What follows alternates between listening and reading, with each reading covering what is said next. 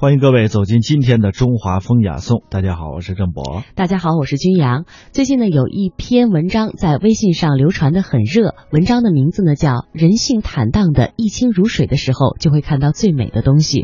这篇文章呢是台湾学者蒋勋从现代人的角度全新为我们解读了陶渊明的《桃花源记》，赋予了这篇经典新的生命力。那这篇文章究竟是如何解读的呢？今天的节目当中，我们首先来了解。蒋勋先生这样写道：“《桃花源》是一首诗，《桃花源记》是这首诗前面的序，可能这个序比诗还长，而且比诗更有名。很多人大概都没有看过那首诗，但大多数人都看过序。我们以前的教科书也只选了序，为什么呢？因为序没有教条，一直到今天读起来都觉得是散文中的极品。”陶渊明幻想出那样的一个桃花源，用了最简单、最浅显、最自在的语言和形式，不押韵，也没有格律，带我们进入一个思想领域，而且不露痕迹，完全是讲了一个故事。我觉得这也是我们最早最好的短篇小说。时间是晋太元中，地点是武陵，人物是武陵人，职业是捕鱼。一个好的散文作者、思想家要转成好的小说家，不能一开始就是讲道理，那样别人会排斥。所以我称这篇序是纪录片的写法，最前面交代的是时间、地点、人物，完全没有作家的主观意见，全是客观的东西。可是事实上，这整个故事都是虚构的，并没有这个人，也没有发生过这样的事。这个武陵的捕鱼人袁西行，因为以打鱼为生，所以呢顺着溪水走，哪里有鱼就去哪里，望路之远近。注意“望”这个字出来了。我们去爬山也好，旅行也好，很难做到望路之远近。常常会问说，我们下面去哪里？多久可以到？可是如果你真正陶醉在风景当中，就会望路之远近。正因为这个人迷路了，才有了下面的发现。这有点像惊疑神骇，忽烟思散，理性的世界消失了，路之远近忘记了，忽逢桃花林。所以说，生命里最美好的事物，常常出现在你茫然不觉的时刻。你忘掉目的性之后呢，才会碰到美景。这是进入山水的过程，你的感官已经被它包围，被它迷住，反而会有一种新的发现。《桃花源记》，陶渊明。晋太元中，武陵人捕鱼为业。缘溪行，忘路之远近。忽逢桃花林，夹岸数百步，中无杂树，芳草鲜美，落英缤纷。渔人甚异之，复前行，欲穷其林。临近水源，便得一山，山有小口，仿佛若有光，便舍船从口入。出极狭，才通人，复行数十步，豁然开朗。土地平旷，屋舍俨然，有良田、美池、桑竹之属，阡陌交通，鸡犬相闻。其中往来种作，男女衣着，悉如外人，黄发垂髫，并怡然自乐。见渔人，乃大惊，问所从来，具答之。便邀还家，设酒杀鸡作食。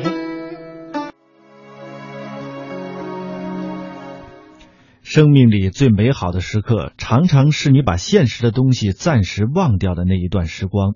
我们平常总是要记住很多的事情，像电话号码呀、身份证号码、各种密码等等，那些东西呢，慢慢会构成一个假设出来的我，生命就被那些东西牵绊住了。可是这一天，渔人望路之远近，把打鱼这个现实里的职业暂时忘掉了，而流连在了一片桃花林。这个时候，才进入自己的生命世界和心灵世界中。夹岸数百步，中无杂树，河的两岸全部都是盛开的桃花，芳草鲜美，落英缤纷。草地这么的漂亮，满地都是落花，这是一个没有人来过的世界。愚人甚异之，怎么过去从没有看过这么美的景色呢？生命有的时候啊，要有好奇的，不然就变成了单调的重复，会有职业的疲倦感。复前行，欲穷其林，就是说想往前走走看，看看这片林子尽头究竟是什么样子。完全没有作者的主观意见，全都是纪录片式的描述，这是高手。你看他写诗的时候，忽然讲很多道理；写序的时候呢，只是要引导人家去读他的诗，完全轻松自在，没有刻意。这是散文和小说的最好写法。当蒋勋先生说，他说看他学生作品的时候啊，会建议他们把个人意见删掉，因为他没有观察，没有描述，上来就是自己喜欢什么，不喜欢什么。而在这篇序里，全都是客观世界的景象，所以我们被吸引了。临近水源，便得一山。树林的尽头就是水的源头，水是从山里面出来的。山有小口，仿佛若有光。这其实是一个生命对一个未知世界进行的窥探。陶渊明的写法非常的奇特，透过这一个小口，想去感知一个平常没有接触过的世界。那里面有微弱的光吸引你进去，《桃花源记》被翻译成多种文字，成为了世界文学的名篇。为什么？因为它没有任何道理，只是一个故事。但是这个故事把许多世界都打开了，它很有象征性。桃花林的水源也是我们生命活水的来源，那个小口正是我们生命中要打开的洞口。只是平时我们把这个洞口堵住了。根本看不见它。便舍船从口入，这六个字非常的重要。你不舍弃你的东西，就不会得到下一个东西。舍是入的开始，因为你背负的东西会限制你。陶渊明是一个非常有哲学气质的诗人。这个时候，他突然把自己的哲学转化成了一个画面：出极狭，才通人；复行数十步，豁然开朗。有时候我和学生讲创作，也会用这一段讲。创作开始的时候有一个非常狭窄的部分，你觉得通不过去，甚至会回头。不到一定的程度，你不会看到豁然开朗的部分。我想任何的专业都一样，刚开始在外面的时候都很兴奋，可是进去以后有一段时间会有难度，坚持度过之后又会豁然开朗。接下来，土地平旷，屋舍俨然，有良田美池桑竹之属，一个民间的生活景象出来了。有农民耕作的田地，还有桑树和竹林，阡陌交通，鸡犬相闻。田地中的小路彼此沟通着，人们往来耕种，鸡在叫，狗在叫，男女衣着悉如外人，黄发垂髫，并怡然自乐。非常简单的白描，可是很活泼的把民间的生活状态和朴素的情感直接传达了出来。如果我们今天到乡下去，那个场景还和这里描述的一样，是非常单纯、非常平凡的生命状态。见渔人，乃大惊，问所从来，具答之，便邀还家，设酒杀鸡作食。渔人讲明自己的来历之后，人们就把他邀请回家，好好款待他。有没有觉得很像是我们现在的民间呢？我小时候走到哪里，人家就设酒杀鸡作食。现在每逢原住民的丰年祭，也是设酒杀鸡作食。闻村中闻有此人，闲来问讯。我们小时候也常常有这种情况，家里来了客人，一个村子的人都跑来过去看，也会打听出很多的事情。此人闲来问讯。自云先世比秦时乱，率妻子一人来此绝境，不复出言，遂与外人间隔。问今是何世，乃不知有汉，无论魏晋。此人一一为具言所闻，皆叹惋。渔人各复言至其家，皆出酒食。停数日，辞去。此中人欲云：“不足为外人道也。”既出，得其船，便扶向路，处处治之。及郡下，诣太守说如此，太守即遣人随其往，寻向所至，遂迷，不复得路。南阳刘子骥，高尚士也，闻之欣然归往，未果，寻病终，后遂无问津者。自云先是避秦时乱，率妻子一人来此绝境。他们告诉这个打鱼的人说，他们好几代以前的祖先，因为秦朝的时候天下大乱，就到这个地方来避难。所谓的绝境，是外面人不太容易到的地方。不复出焉，遂与外人间隔。这些人再也没有出去。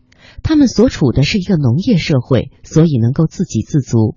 我们今天好像没有办法这样过日子。因为我们需要很多的东西，可是，在桃花源里，人们可以织布、种米，自给自足，不需要外面的东西。这是早期人类的一种单纯生活，人还可以回到很简朴的生活形式当中。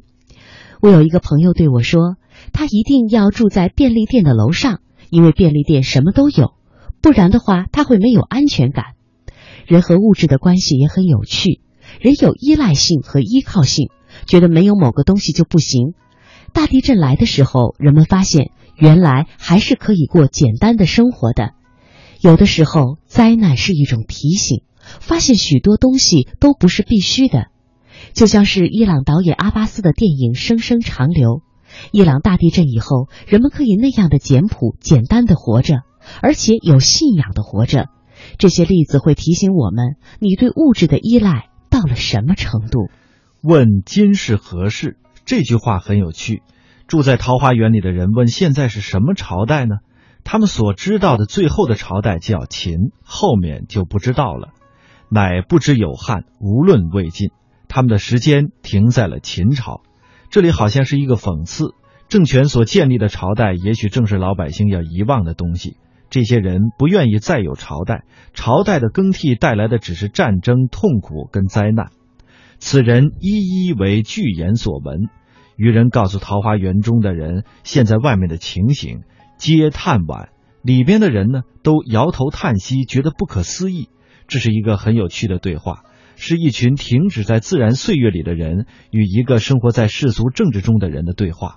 没有陶渊明形与影分离的观念，或许就不会有这篇文章了。他假设两个不同的世界之间形成一种多元的对话。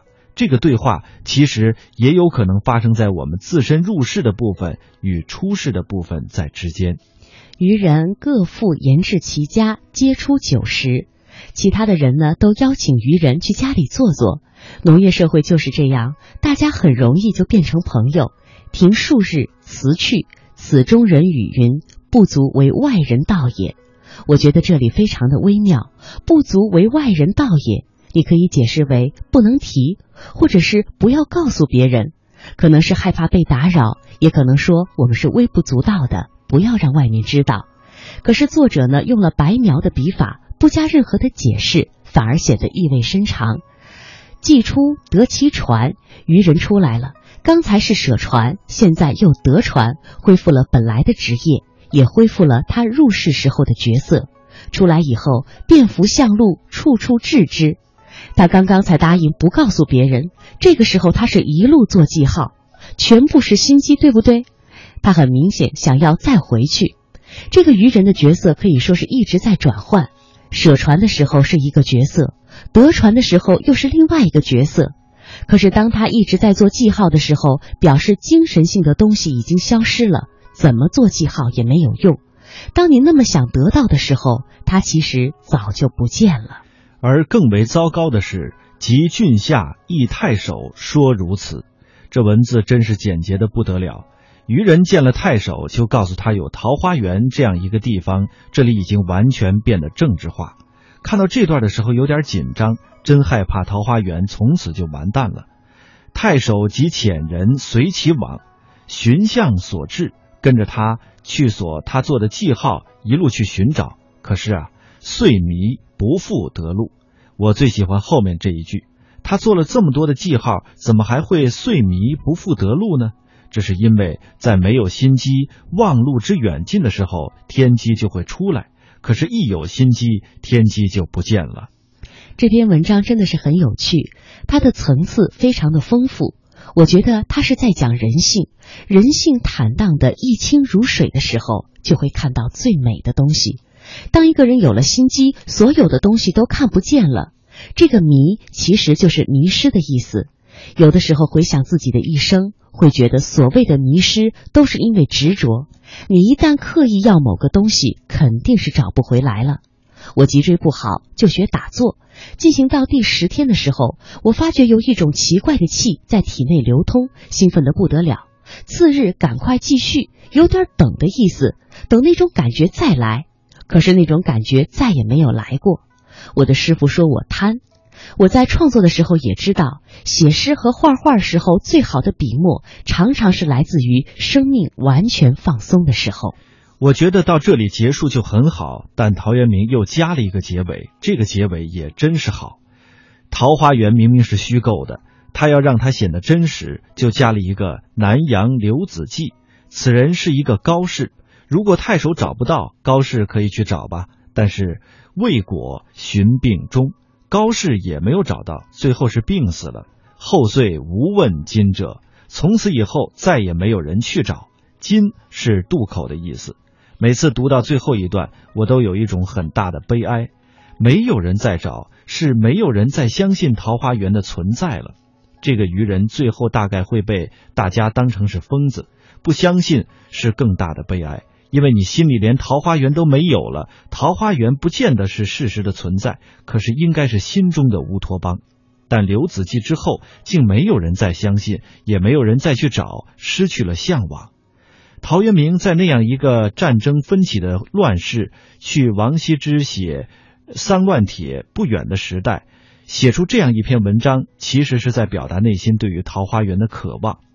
台湾的一位小说家黄春明从《桃花源记》衍生出了儿童的剧本《小李子不是大骗子》，里面说这个渔人回来没有请太守去找桃花源，而是将带回来的桃花的枝干插在了自己的家里。过了一阵子，春雨下过，这桃枝就发芽了。他在家里培育出了一片桃花林。黄春明的意思其实很清楚：桃花源是要培育的。你与其去找桃花源，不如就在你的身边、你的脚下培育桃花源。文化的传承是非常有趣的。陶渊明绝对没有想到，一千五百年后会有一个叫黄春明的作家去继续发展他的东西。看他像前张脸，若有缘不擦肩，换得今朝面对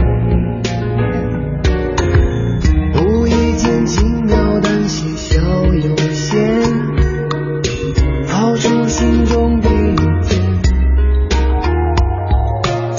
谈笑间情意无边，任月光无窗帘，望我等归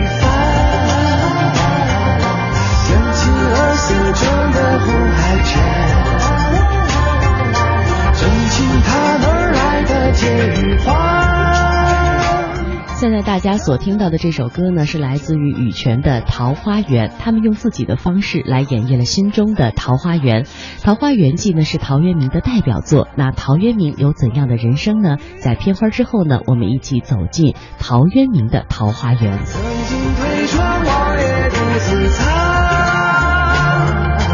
夜夜秋寒朋友只冷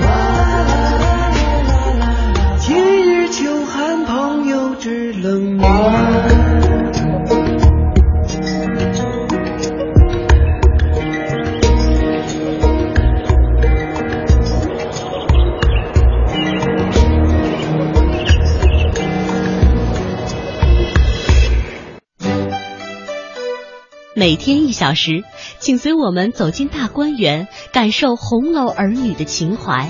每天一小时，随我们坐进白鹿书院，听诸子的治家格言。每天一小时，可邀李白品美酒，白居易赏梅花。今天这一小时，你来了吗？这里是中央人民广播电台香港之声《中华风雅颂》。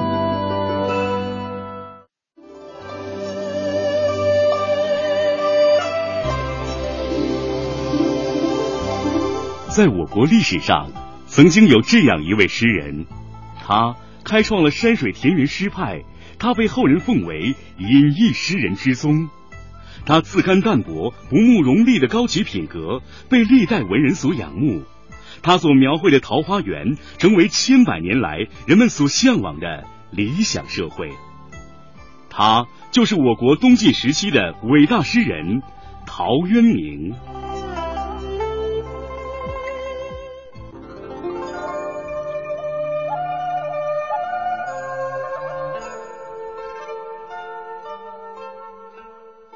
陶渊明字元亮，号五柳先生。还有一种说法是他名前字渊明。他大概出生在公元三百六十五年，去世在公元四百二十七年。他生活的时代正是晋宋易代之际，当时的政治环境十分复杂。他的曾祖父陶侃曾做过晋朝的大司马。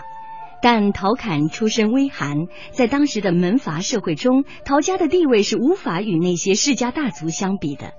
陶渊明的父亲也是一个生性淡泊、不喜欢做官的人。陶渊明的少年时代是在家乡浔阳柴桑的乡间度过的。浔阳柴桑在今天的江西省九江市西南，那里山川秀美，景色宜人。据陶渊明后来写的诗回忆说，他非常热爱家乡的自然风光，平时在家中喜欢弹琴、读书和欣赏大自然的美丽。陶渊明的外祖父孟嘉是东晋名士，有关他的风流儒雅的故事，已为千百年来的文人们所津津乐道。在这样的家庭环境熏染中，再加上天性喜欢自然。就形成了陶渊明独特的率真性格。因为家道中落，刚刚成年的陶渊明不得不出去做官，赚些微薄的俸禄养家。此时，年轻的诗人心中也不无建功立业的雄心抱负。陶渊明二十九岁时就曾做过江州祭酒，不久就辞职了。后来朝廷又召他做江州主簿，他没有去上任。晋安帝隆安二年。也就是公元三百九十八年，陶渊明进入荆州刺史桓玄的幕府任职。隆安四年，桓玄兼任江州刺史。此时的东晋王朝政局动荡不安，掌握着长江中上游军政大权的桓玄野心勃勃，图谋篡晋。看到这种局势，陶渊明就又产生了归隐的想法。隆安五年。陶渊明的母亲去世，他回浔阳居丧。就在陶渊明回乡的第二年，桓玄就以讨伐尚书令司马元显为名，率军攻入京城。晋安帝元兴二年，也就是公元四百零三年，桓玄篡位。元兴三年，刘裕起兵讨伐桓玄，进入都城建康，任镇军将军，从此掌握了国家大权。陶渊明认为刘裕为国家的中心带来了希望，同时也看到自己报效国家的机会，因而出任了刘裕的参军。但很快，陶渊明就对专横跋扈、野心勃勃的刘裕失望了。晋安帝义熙元年，也就是公元四零五年，陶渊明改任建威将军、江州刺史刘敬轩的参军。由于在军中难以有所作为，陶渊明同年八月请求改任彭泽令。他只做了八十多天的彭泽令，就辞官归隐田园，直到去世，再也没有出来做官。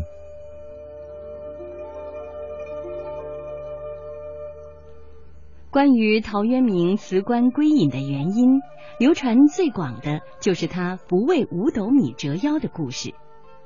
这个故事出自《宋书》中的《陶渊明传》，说的是郡里派遣督邮到彭泽县视察，县里的小吏告诉陶渊明应束带见之，就是要恭恭敬敬的迎接。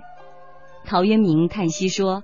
我不能为五斗米折腰向乡里小人，于是就解下官印辞职归隐。陶渊明自己在他写的《归去来兮辞序》说，他任彭泽令没多久就有归隐的想法，因为他直性自然，与官场的尔虞我诈、互相倾轧难以苟合，而促使他归隐的直接原因，则是妹妹去世，他会去。奔丧，不愿出仕新朝，所以辞官归隐，这也有一定的道理。联系陶渊明入桓玄和刘裕的幕府及后来离开看，陶渊明由于有报效社会的志向，也想建功立业，所以一有机会他就出仕，希望能枕世济民，一展抱负。可是，一旦他发现所投奔的不过是一些乱世奸雄而已，他就毅然离开，绝不和那些人同流合污。